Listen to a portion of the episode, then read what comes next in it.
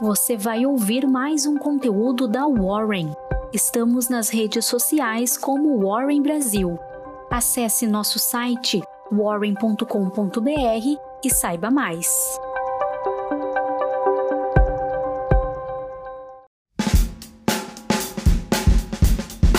Olá, um bom dia. Começamos agora a nossa Warren Call dia 26 de fevereiro de 2021. Meu nome é Iago, eu sou analista profissional de valores mobiliários e sou eu quem vou trazer as principais notícias que aconteceram na quinta-feira e também a agenda para o dia de hoje. E na quinta-feira, o governo central, figura representada pelo Tesouro Nacional, Banco Central e Previdência Social, registrou um superávit primário de 43,2 bilhões de reais em janeiro vindo melhor do que o esperado pelos analistas, que era em cerca de 40,6 bilhões de reais. Janeiro é sazonalmente afetado pela arrecadação do imposto de renda de pessoa jurídica e contribuição social sobre o lucro líquido. Então, tradicionalmente, é um mês positivo para as contas públicas. Seguindo para a Bolsa Brasileira, o Ibovespa encerrou o dia em forte queda, contaminado aí pela preocupação com a inflação que rondou essa quinta-feira em Wall Street. O índice brasileiro tombou quase 3%, voltando aos 112 mil pontos. Falando aí dos destaques, uh, somente duas ações das 81 encerraram o dia no azul dentro do Ibovespa nessa quinta-feira. A primeira foi a Multiplan, que subiu 0,45%. A segunda foi a Telefônica Brasil, que subiu 0,29%. O grupo de telecomunicação, que é dona da Vivo, está em negociação exclusiva com o investidor financeiro para a formação de uma joint venture de fibra ótica aqui no Brasil, segundo o diretor de operação da companhia. E a Ultrapar divulgou seus resultados corporativos na noite da quarta-feira.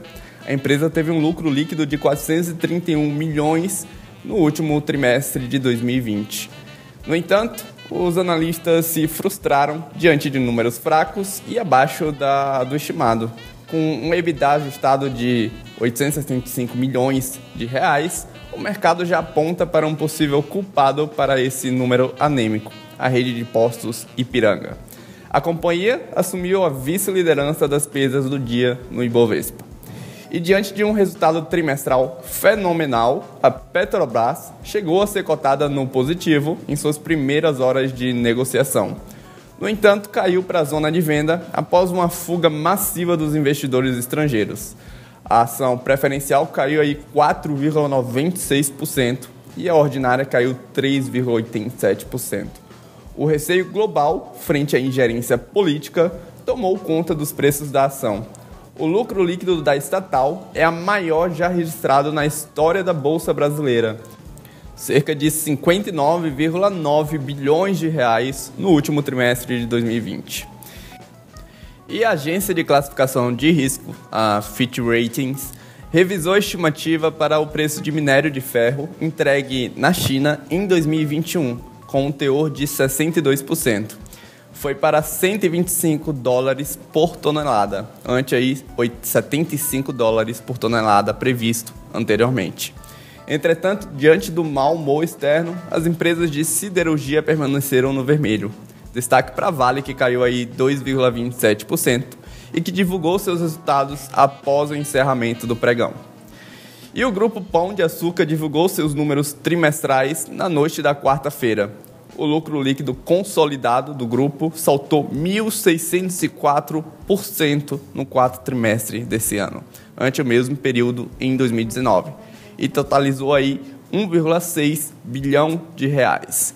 Mas, após dois dias de altas consecutivas, os investidores realizaram lucro sobre o papel. O Grupo Pão de Açúcar caiu 6,18%. Em Wall Street, as ações negociaram em baixa nessa quinta-feira, à medida que um rápido aumento nos rendimentos do Tesouro assustou os investidores no mercado. Os três principais índices caíram e destaque para a Nasdaq, que teve o seu pior desempenho do dia, com uma queda de 3,5%. É a pior sessão desde outubro. Um outro número que chamou a atenção foi o VIX, o índice de volatilidade no mercado, que subiu mais de 35% nessa sessão. No mercado de juros futuros, as taxas encerraram a quinta-feira em grande alta Incertezas fiscais locais relacionadas a fatiamento da PEC emergencial mexeram com o humor do mercado. As taxas DI para janeiro de 2025 dispararam de 7% para 7,20%. E o Credit Default Swap de 5 anos do Brasil, termômetro do risco país, recuou levemente para 174,57 pontos, uma baixa de 3,82%. E, em meio a esse estresse global, o dólar teve uma firme alta perante o real nessa quinta-feira. O Banco Central precisou intervir duas vezes no mercado de câmbio e o dólar encerrou o dia, o comercial, encerrou o dia em alta de 1,72%, cotado a R$ 5,51. Na agenda do dia, vamos ficar de olho nos Estados Unidos, vamos ter a divulgação do PMI de Chicago mensal e o índice de preços do PSE mensal. E aqui no Brasil vamos ter a pesquisa do PNAD contínua mensal, o resultado primário do setor público consolidado e o lucro líquido da Ipera Pharma.